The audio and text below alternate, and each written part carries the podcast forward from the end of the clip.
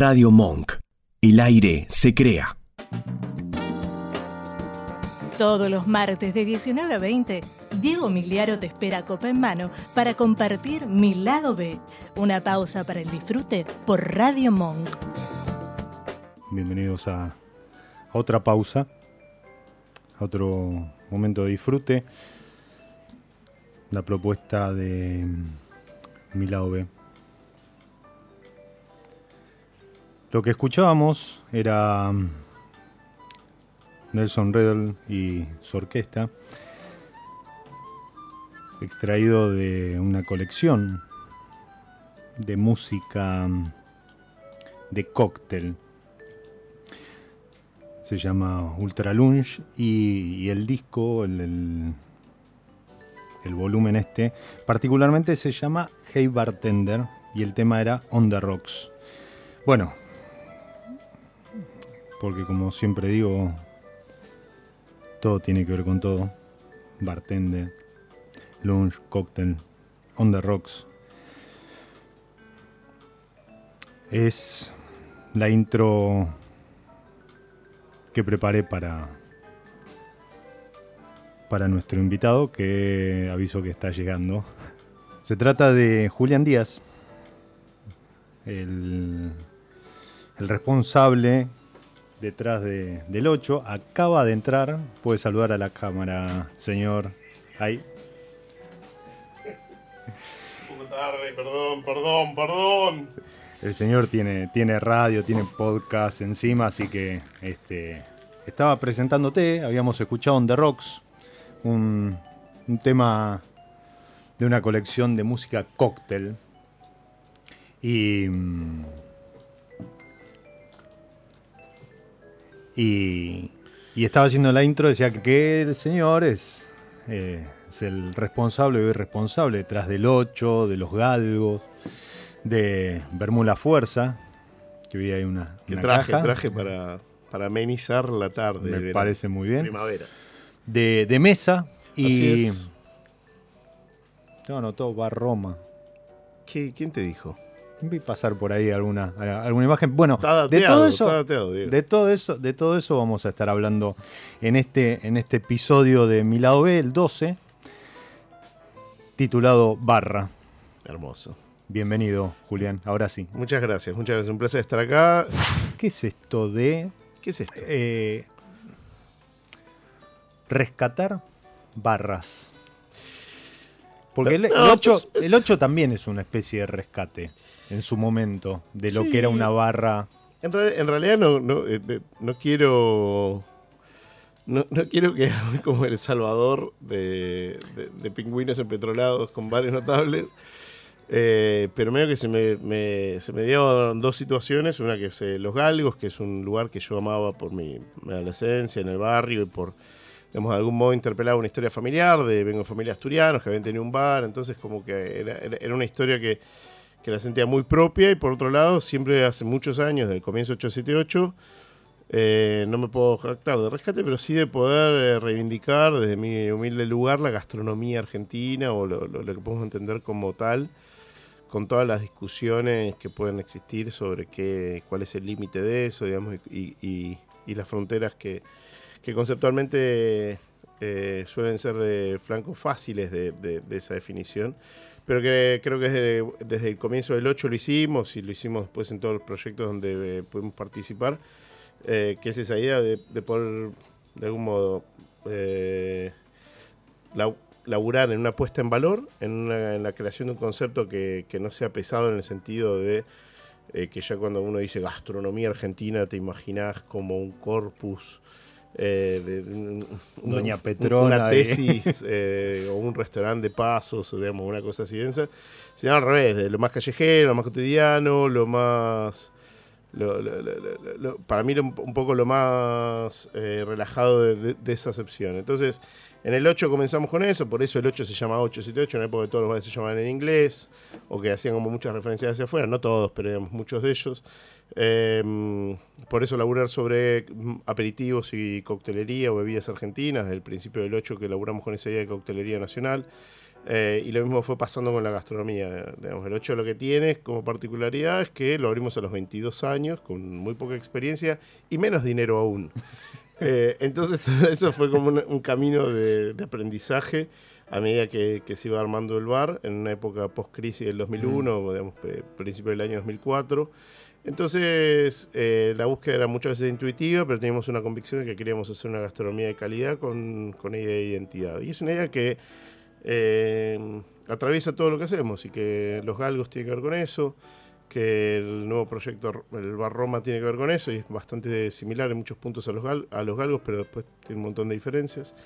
Eh, y que la fuerza también tiene que ver con eso, pero desde un lado más de la elaboración, de ponerme en el lugar de, productor con tres socios y amigos geniales que, tengo, con los que podemos armar un proyecto que ninguno de los cuatro podría armar por sí solo, y eso es mm. también un poco el aprendizaje de, de que cuando una sociedad está buena es, muy virtuosa y, que eso te permite crecer y aprender un montón de, los demás. Así que ese es un poco el, estado del por qué la obsesión eh, cuasi patológica sobre, sobre la identidad de la cocina o sobre la identidad de la gastronomía. Y toda una dimensión que me interesa mucho más de la gastronomía desde eh, la cultura. Eh, digamos, tiene que ser un negocio, obviamente, vivimos de eso pero, pero es más importante, o digamos, para que sea un negocio, primero tiene que, tiene que interesarnos o tiene que interpelarnos de un plano más cultural y de un plano, digamos, no me interesa agarrar franquicia de Café Martínez y Starbucks, todo lo contrario, me gustaría que... No, no, no, no lo voy a decir. pero sí, como pero sí una idea de, poder laburar sobre, sobre, una gastronomía de calidad, identidad. Se me acaba de caer un sponsor, sí. Saludos para toda la gente de Avicar que ha auspiciado este paso. Eh, nada, me parece que hay, que, hay como siempre un territorio impugna de, qué es la, de qué es la ciudad y para qué están los bares de la ciudad. La realidad, vos mencionaste gastronomía argentina y muchas veces hoy, bueno, ya tiene un recorrido, ya tenemos nombres y apellidos propios que hacen gastronomía argentina que no es otra cosa que el resultante de una fusión importante bajada de los barcos. Y con eso, eh, la intro de que en su momento los, no sé, el 90% de los bares y confiterías en Buenos Aires eran de sociedades españolas, asturianas, gallegas, eh, y alguna italiana en, menor medida. Y, y eso empezó a desaparecer con las nuevas generaciones de gente que a lo mejor no tomaba la, rienda de, lo que había hecho su abuelo o su padre y, se empezaron a cerrar bares. Sí. hay una discusión primitiva que es primitiva en el sentido más despectivo del término. Que es que, no, ¿por qué la cocina argentina y qué es cocina argentina? No, tiene que ser la que hacía Manuelita Rosas, ¿viste?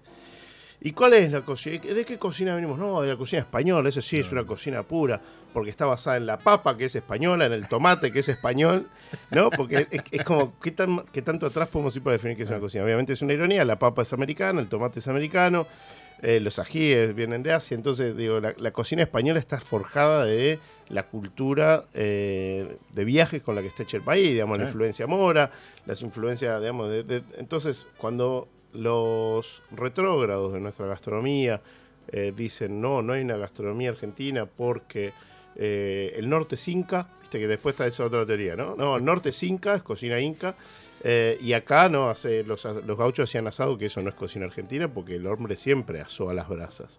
Entonces ahí tenemos por un lado una, leche, entonces. una miopía intelectual gigantesca, que es como una negación o una falta de amor propio sobre nuestra eh, idiosincrasia y me parece que, sale la gastronomía, que es algo que, digamos, de lo que ya habló Borges o de que ya hablaron cuánto, o Jaurecho, cuánto filósofo y escritor ha habitado estas pampas con cierta lucidez, que ha dicho, sí muchachos, somos un quilombo, o sea, esto no es definible como es la cocina mexicana, o como es la cocina peruana, sino que se habla ah, mucho más amorfo. hablabas de la comida. Hablaba de la comida. mucho más amorfo y mucho más difícil de definir, y que me parece que ese es uno de los grandes desafíos que tiene nuestra generación en la gastronomía, que es mm. ampliar ese territorio y es eh, demostrar que ese territorio eh, hoy en día está forjado por las, por las corrientes migratorias más actuales. Digo, la arepa de algún modo ya forma parte de nuestra gastronomía. Totalmente. Sí, por supuesto. ¿Por qué, ¿Por qué si los fideos y no la arepa? Mira, hoy, hoy chat de WhatsApp de, la oficina, salió que la semana que viene, bueno, en esto de empezar a despedir el año, no sale asado. Salen arepas. Salen arepas. Bueno, pero ahí está. Y es el cruce de la arepa, porque nuestra arepa no es tal cual la arepa venezolano-colombiana. Entonces, la, la- la historia del Morphy, eh, y yo no soy un especialista en esto, pero sí, digamos, es algo que he aprendido mucho de alguien que sí es muy especialista en Morphy, que es Karina Per- Perticone, Mm. está hecha de los viajes del humano, pero no de los viajes eh, a Miami, digo, está hecha de las migraciones, está hecha de eh, las corrientes migratorias más antiguas que pueda haber, digo, por eso pongo el ejemplo de la papa, por eso arranco de la papa para hablar de cocina argentina. Porque no, no puedes separar, ¿qué decís? No, la cocina española es la, es cocina anterior a Alfonso el Sabio. De, Alfonso el Sabio para atrás sí es cocina española. No, muchachos, eso está vi- vigente y es vital. Y eso lo interesante eso es que nuestra identidad, como argentinos, como país joven, como, como un país que es un quilombo, es que eso todavía lo podemos hacer nosotros. Y eso es lo más desafiante para mí como, como gastronómico, como, digamos, como, como integrante de grupos que trabajan sobre ese universo de sentidos y que podemos repensar todos los días cuál es el límite o que, por qué es más importante para mí un sándwich de miga de matambre casero que una dona. Todo bien con las donas, pero me interpela a mí el sándwich de miga que lo cantaba Papo y que tiene que ver con un tipo de sanguchería que existe solo en la Argentina, que deriva a su vez de los fin- finger sandwich de los ingleses y que tiene que ver. Pero que acá el miga acá no se compara, no No tiene. es un emparedado. Exactamente. Entonces ahí, está, ahí es donde. Como la tapa tampoco es la tapa española. Exactamente, y pero siempre hay eh, conservacionistas de, lo, de, lo estupi- de, la, de la estupidez. yo creo que conservan la estupidez.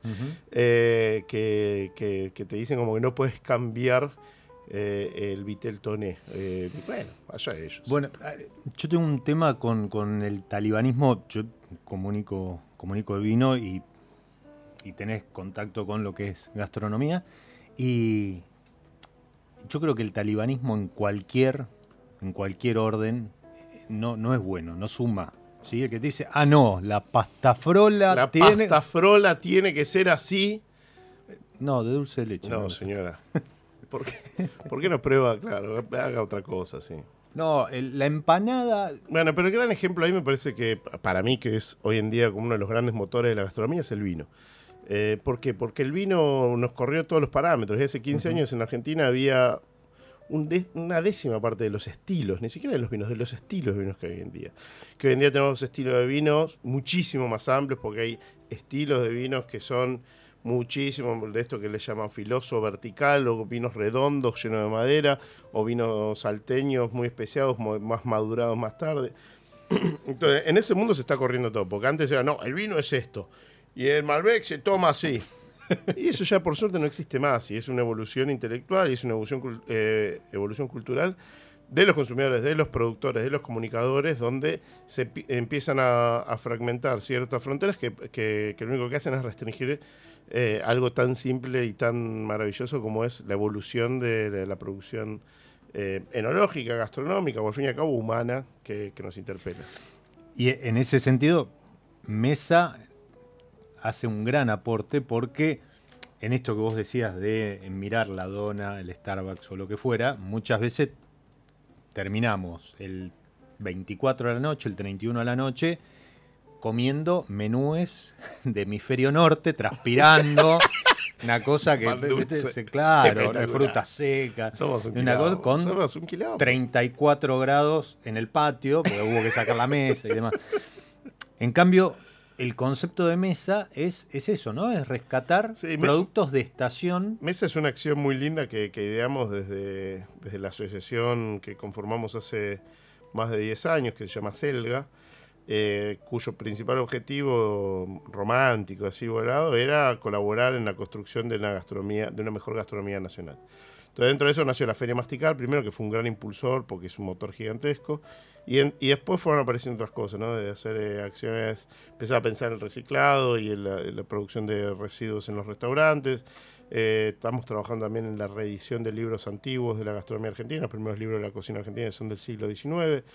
Eh, y después, eh, digamos, o- antes de eso apareció Mesa, que es, eh, significa, es una sigla porque somos muy creativos, eh, ironía. Eh, menú de estación con sabores de la Argentina, pero que lo que buscábamos era justamente poner en valor o, en tema de discusión la producción de alimentos estacionales y de algún modo también empezar a hablar de regionales. Primero estacionales, ¿por qué? Porque es un país muy grande, entonces no es lo la estacionalidad en Jujuy, que el tomate en Jujuy aparece ya en agosto, eh, digamos el, más, el que no es de, de invernadero, versus el tomate platense aparece la primera semana de diciembre, aparece esta semana y somos todos muy felices.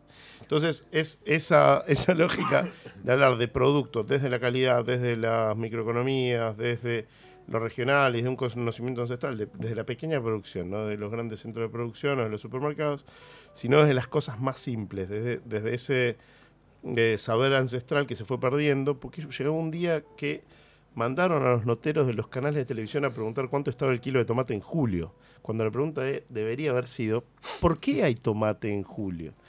Eh, ¿Y por qué sale lo que sale en julio? y por eso, claro, porque no tiene que haber tomate en julio, por eso es caro, señor. Exacto. Era mucho más simple la respuesta, no es 77 pesos el año pasado estaba. No, el problema ahí es, es que hemos perdido en algún momento eh, los conocimientos sobre la naturaleza, eh, y los conocimientos sobre la naturaleza parece que estuviese hablando eh, de algo volado, y no, me refiero a que La fruta de estación. la fruta de estación, el durazno, por alguna extraña razón que alguien debe saber, no crece en invierno. Por más que lo intentemos, ¿eh? por más que le hablemos a la planta, por más que le pongamos biribiri, que le ponga glifosato alrededor, todo, no va a salir durazno en invierno. Entonces, es, es- Saldrá otra cosa no- otra cosa con tres ojos. Pero la idea de mesa siempre fue eso, decir, bueno, volvamos a hablar de la estacionalidad como, como principal factor de la calidad, no solo en el restaurante, sino en las casas, eh, y poder volver a hablar de productos que estaban de a poco empezando a decrecer la venta en los supermercados, porque esta idea de que la gente quiere tomates, la gente es feo decir, donde muchos consumidores quieren decir, eh, quiero tomate en julio. Bueno, no, señor, señora, en julio, ¿por qué no prueba con las bruselas, que son maravillosas? ¿Por qué no prueba con el coliflor y el brócoli, que además es lo que necesita tu cuerpo para el invierno?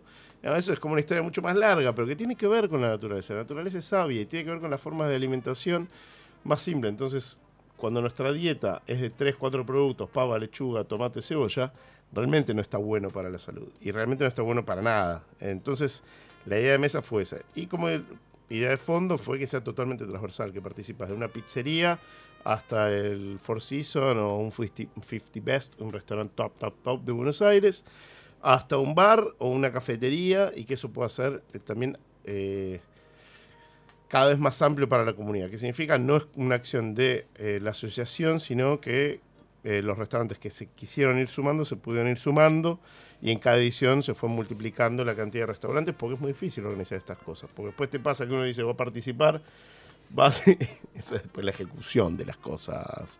Usted sabe cómo es esto, que viene un restaurante y dice, dale, sí, yo quiero estar. Y cuando vas, eh, de repente estás sirviendo tomate en julio y decís, claro, no, me parece que se nos está yendo esto de las manos.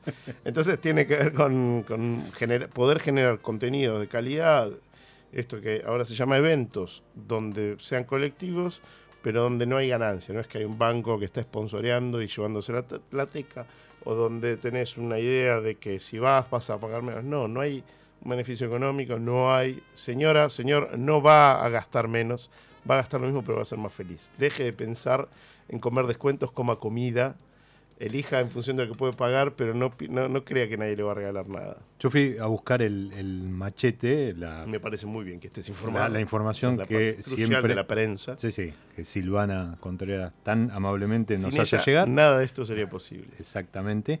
Y primero, estamos, o sea, ayer fue la charla que da como el puntapié, que es donde, donde los productores este, hablan de, de los cuatro productos de cada, de Así cada es, mesa. Una de charla que se dio en el mercado de juramento, que es muy linda, porque se juntan los productores que convocamos eh, medio azarosamente, pe- Ujú. pero que gente que está involucrada con este tipo de, de- de valores, de, digamos, no es...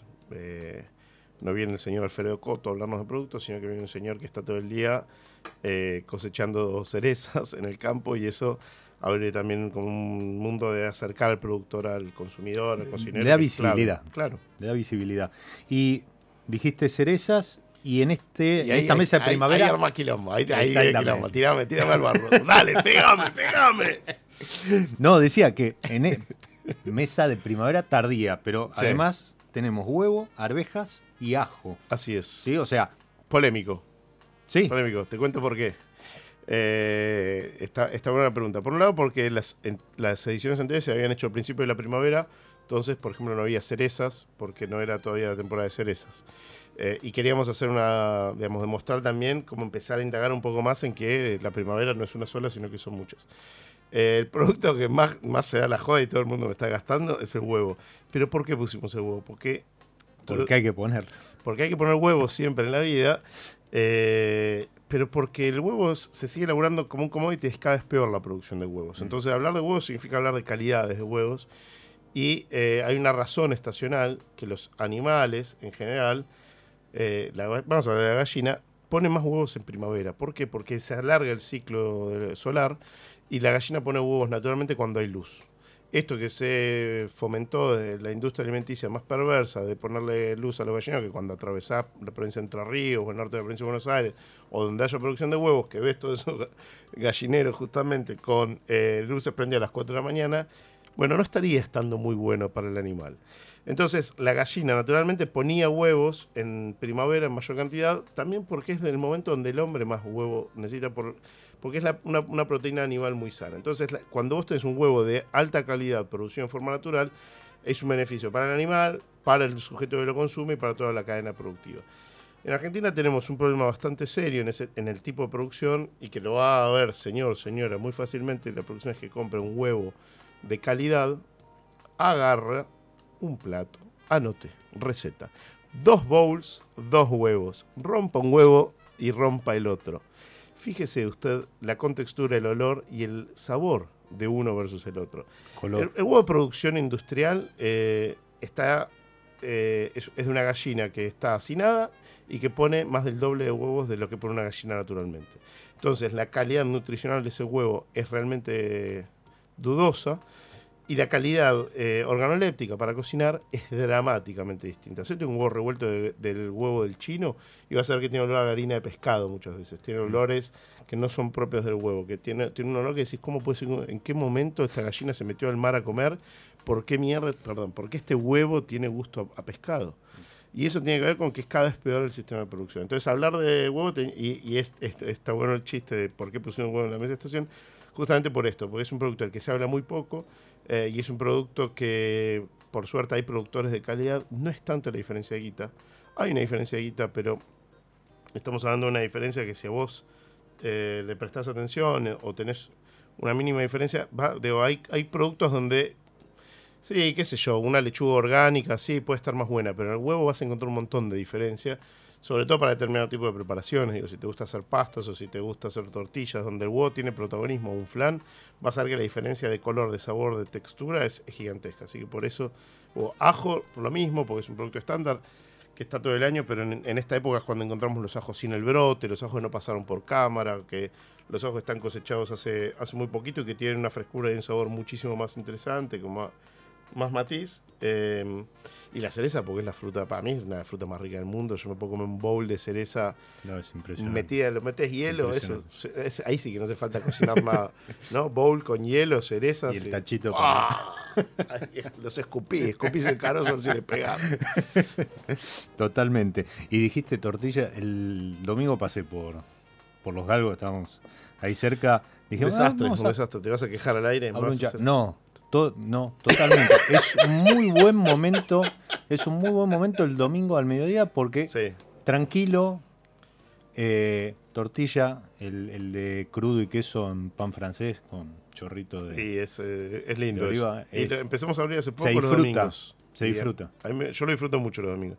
Este domingo no fui porque estaba en Mendoza, pero voy mucho los domingos y voy en plan disfruta. En general, cuando uno es dueño de un boliche, cuesta disfrutarlo.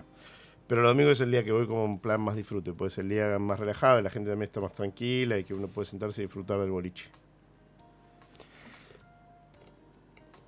Y aparte estás, ¿no? Que es, que es un tema en la gastronomía, o sea, tenés que estar. O sea, esto, Y esto de la gustar. franquicia. No, para, un pero programa de aparte- radio, para un programa de radio también hay que estar, ¿eh? Sí. pero, pero lo que quiero decir es que vos ah, mencionabas la, la franquicia por otro motivo y demás. O sea, en una época, y esto aplica también para el, no sé, para una bodega, eh, no es, ah, me sobra una plata, me pongo un bar. Sí, Este, es un lugar no- común, sí. Me, me sobra una plata, me pongo una bodega. O, es- Sí, sí hay, hay como una cantidad de lugares comunes con la gastronomía que, que son bastante, bastante peligrosos, sobre todo para el que invierte.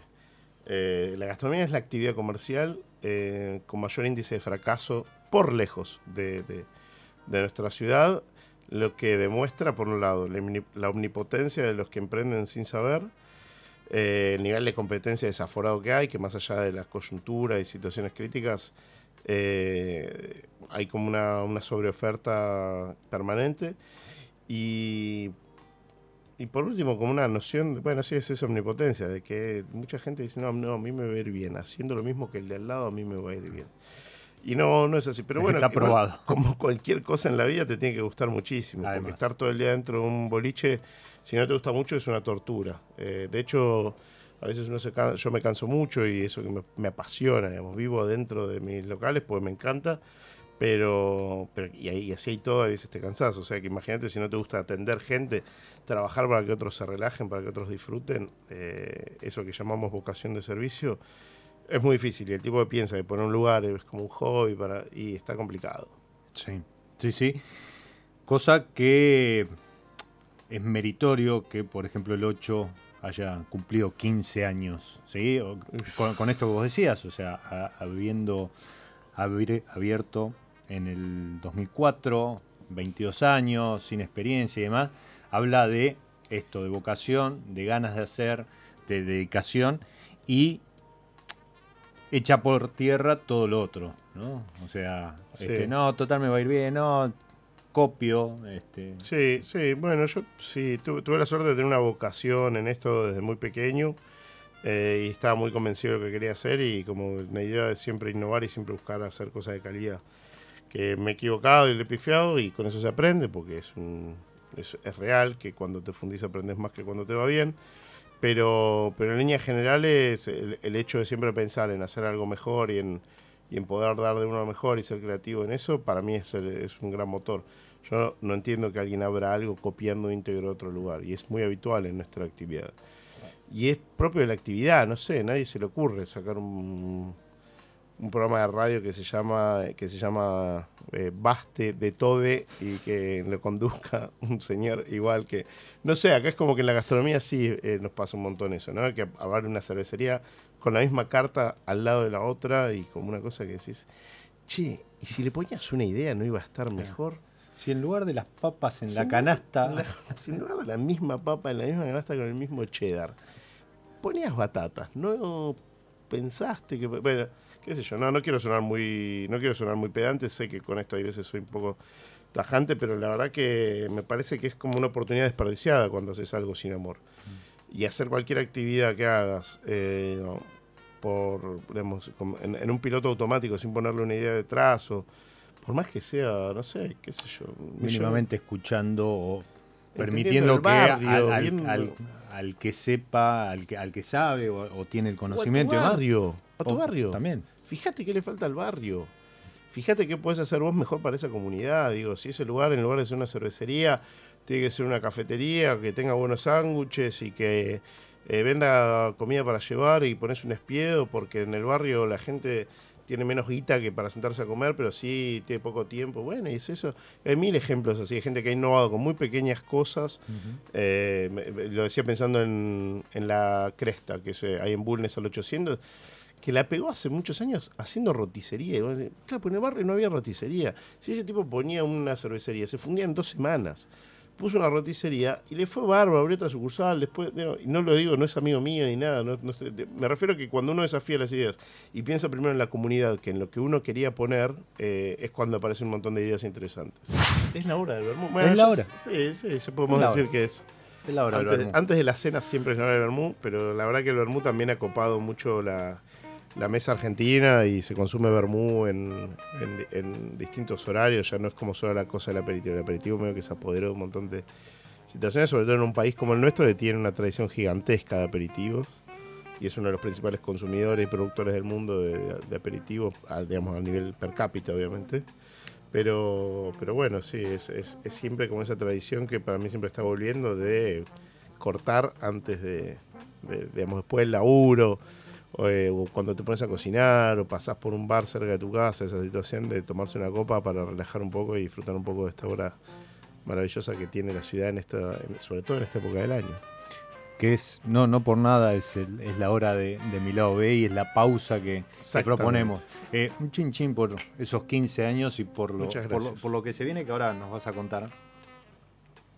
Mm, Este silencio, señoras y señores, fue para que podamos tomar un sorbo. Esto es Bermuda Fuerza. Esto es Bermuda blanco. Fuerza. Blanco. eh, la fuerza eran dos, ahora son tres, porque acabamos de lanzar eh, un tercero. Eh, tradicionalmente era la fuerza blanco, la fuerza rojo, y, acabamos de lanzar un primavera, primavera en los Andes.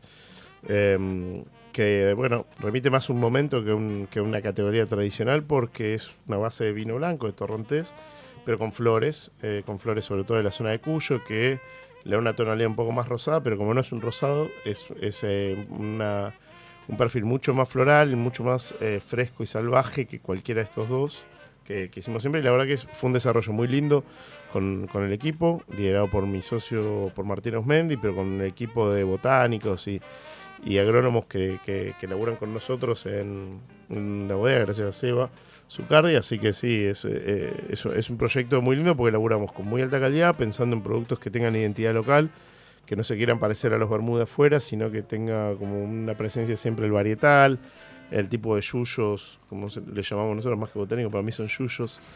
De, de los Andes y que bueno, eso, eso al fin y al cabo tengas un producto rico, más allá de todo el speech que puedes tener, algo que disfrutes y que, Que era, lo- el tiempo. el, el obrero, el cambá. ¿no? Claro, bueno, sí, le- le- los aperitivos tradicionales en Argentina, es Gancia, Cinzano, eh, Martini, digamos, el más fuerte en la Argentina tradicionalmente es el, es el Cinzano. Después tenés lo- digamos, los aperitivos base de alcohol, como el Fernet o Chinar, eh, Amargo Obrero y demás, que tienen no, no arrancan de vino. Los- esa es la gran diferencia. Esos son botánicos. Esos son- yuyo. Eso, es- eso sí, sí, sí. Pero bueno, la, la Fuerza es un proyecto muy, muy lindo, arrancó hace casi cinco años, con la idea de poder producir eh, nuestros vermú y después de eso nació la idea del bar, que abrió hace dos años. Eh, el bar queda en la calle de Dorrego y Castillo y nos proponíamos hacer un bar como de cierta raíz clásica, pero mirando al futuro.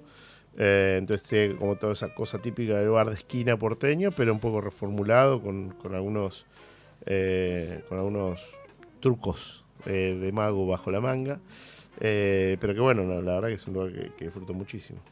Lo pasamos Y uno bien. puede ir ahí a, a comprar. Puedes ir ahí a escabiar, puedes ir ahí a morfar y puedes ir ahí a comprar eh, vermú para llevarte y podés también recargar la botella que te compraste previamente porque la botella es una botella muy linda, serigrafiada, con, con mucho diseño y que la idea es que quien tiene la botella puede recargarla a un precio mucho más bajo que comprando una botella nueva para que sea más sustentable y para que tenga esa cosa de, que si tienes tu botella puedes llenarla con agua mientras te da fiaca ir al bar, pero si volvés al bar con más vermú para seguir disfrutando. Muy bueno, muy bueno. Y, y aparte, porque aparte, además, eh, Bermuda Fuerza como que empujó a, a otros a, a- imitar el camino y, y como que se está generando. eh, ¿Qué? en ¿Qué? espirituosas, ¿Qué? ¿Qué? no, en espirituosas y en Bermuda hay- hay- se, se está desarrollando como un- una producción nacional. Sí, yo creo que formamos parte de una. Obviamente, como todo, de una camada, tendrás, sí. tendrás a lo mejor distintas calidades, precios, bueno, y demás. No, no, pero, Pero- sin, pero sin lo duda que hay importante una es nueva se- camada de, de productos nacionales de la que estamos muy orgullosos de formar parte.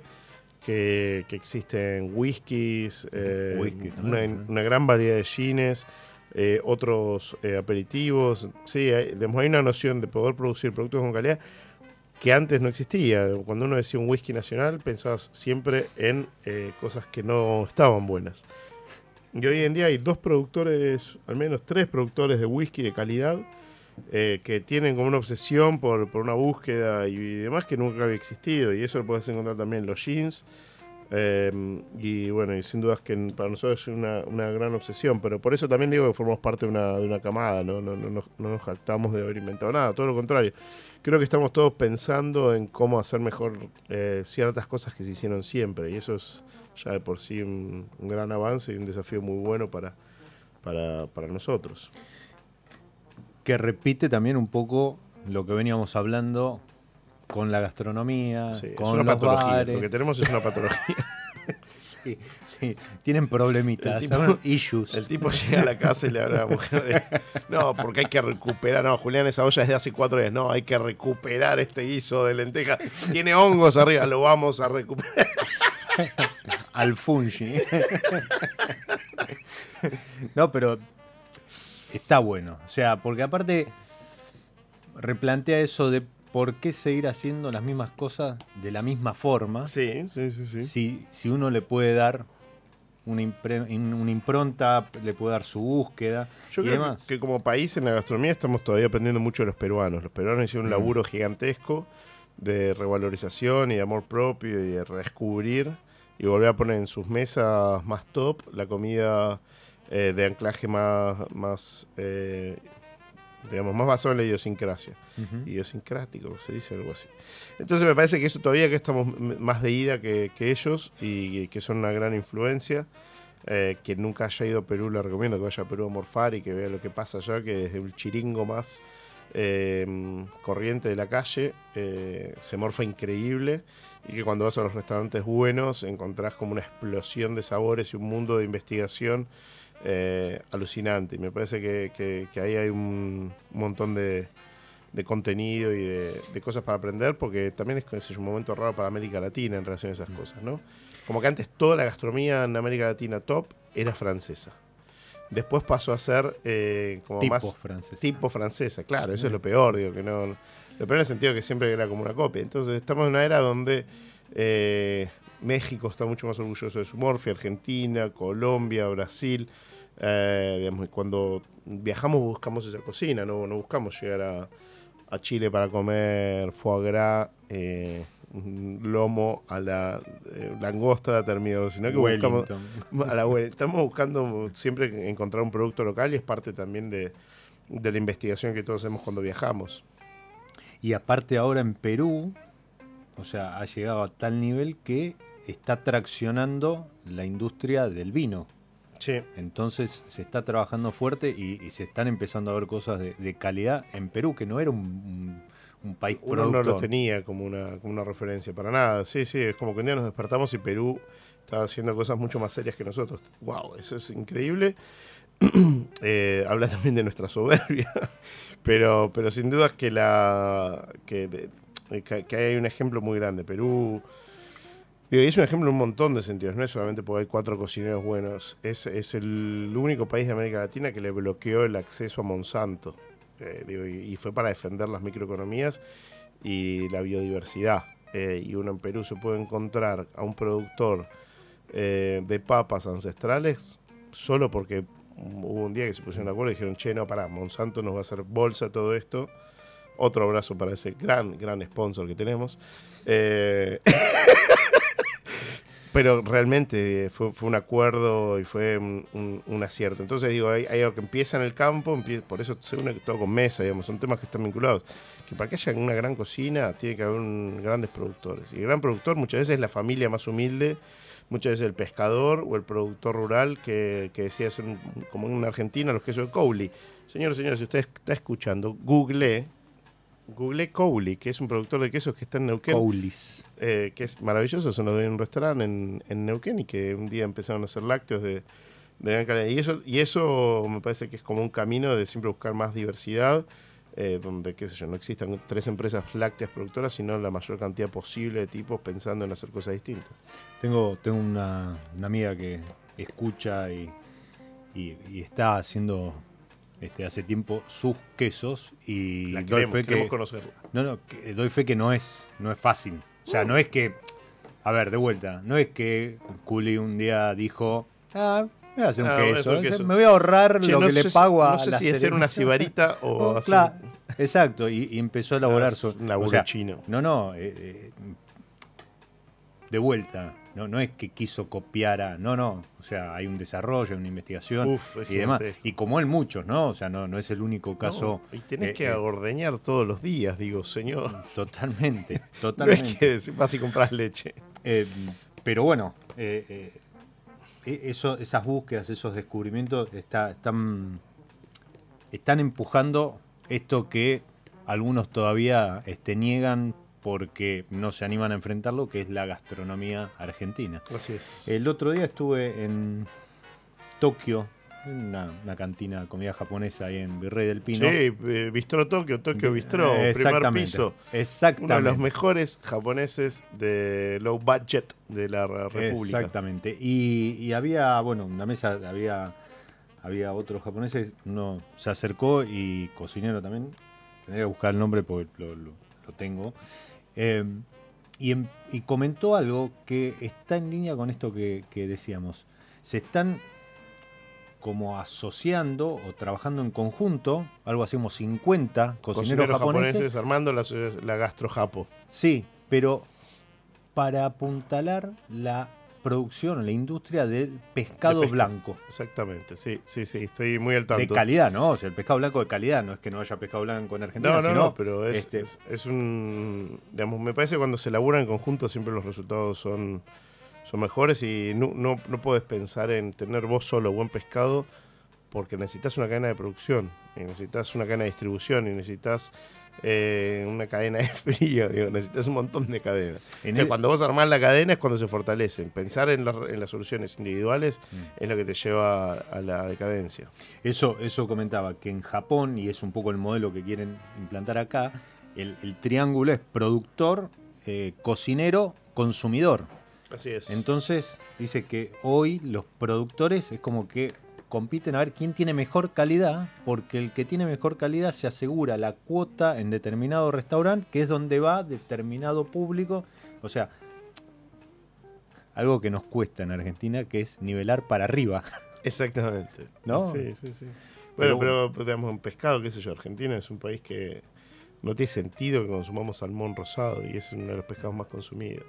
Y los restaurantes todos tienen salmón rosado y es como sin sentido. Digo, el salmón rosado es un animal que es una investigación de la UADE, no es que en el Granma publicaron en contra del salmón rosado. Hay como trazas de antibiótico eh, dañinos para la salud humana. Punto. ¿Quieres seguir comiéndolo? Buenísimo, es como fumarte un pucho. Sabés que estás fumándote un pucho, pero no me digas que no sabías. Digo, es un animal que se te- va en contra de la huella de carbono, se traslada, tiene como todo miles de quilombos. Y en Argentina sigue comiendo salmón rosado. ¿Qué sé yo? No sé, yo no encuentro mucha lógica. Me parece tenemos una plataforma extraordinaria que es necesario poner en valor, que existan asociaciones como la que están armando lo- los japoneses en nuestro país, eh, es maravilloso y va en esa dirección. Qué sé yo, me parece muy noble el gesto que tuvo Francis Malman después de muchos años de ser salmón, hacer un mea culpa y decir, no, le pifié. Digo, y cuando- al principio medio que yo me cagué de risa porque decía, dale, Francis es un personaje, toda la vida vendiendo salmón y ahora dice, no, no consumimos salmón. Pero es noble que un tipo así lo diga con la influencia y con la llegada que tiene él, ¿no? Que, que fue Ese es el punto. mensaje en contra de, la, de las piscifactorías en el canal de Beagle, digamos, un montón de mensajes muy profundos. Pero cada vez más el, el- el- el acto de comer es un acto político. Eh, digo, cada vez más porque es cada vez eh, mayor la problemática que hay alrededor de los alimentos, cada vez peor la distribución, cada vez tenemos más niños obesos y más niños más pobres. Eh, Es como un problema gigantesco, entonces no lo vamos a solucionar de un restaurante ni de este programa de radio, pero sí es necesario pensar en todo lo- todos los problemas que atraviesa cuando compras un alimento. Ya el hecho de reflexionar todo lo que pasó detrás de eso es gigantesco. Seguro, y además mucha gente haciendo pequeños actos pueden cambiar el mundo. Así, Así que, es. Qué románticos nos pusimos. Julián, muchísimas gracias. Muchas gracias por el Bermú, muchas gracias por los galgos, por el 8, por Roma. ¿Es así? Es así, es así. Vamos por la recuperación de Roma, un bar notable del barrio del Abasto. eh, así que estamos muy orgullosos con eso. Mm. Un último chinchín. Salud. Escuchanos en www.radiomonk.com.ar o buscanos en TuneIn.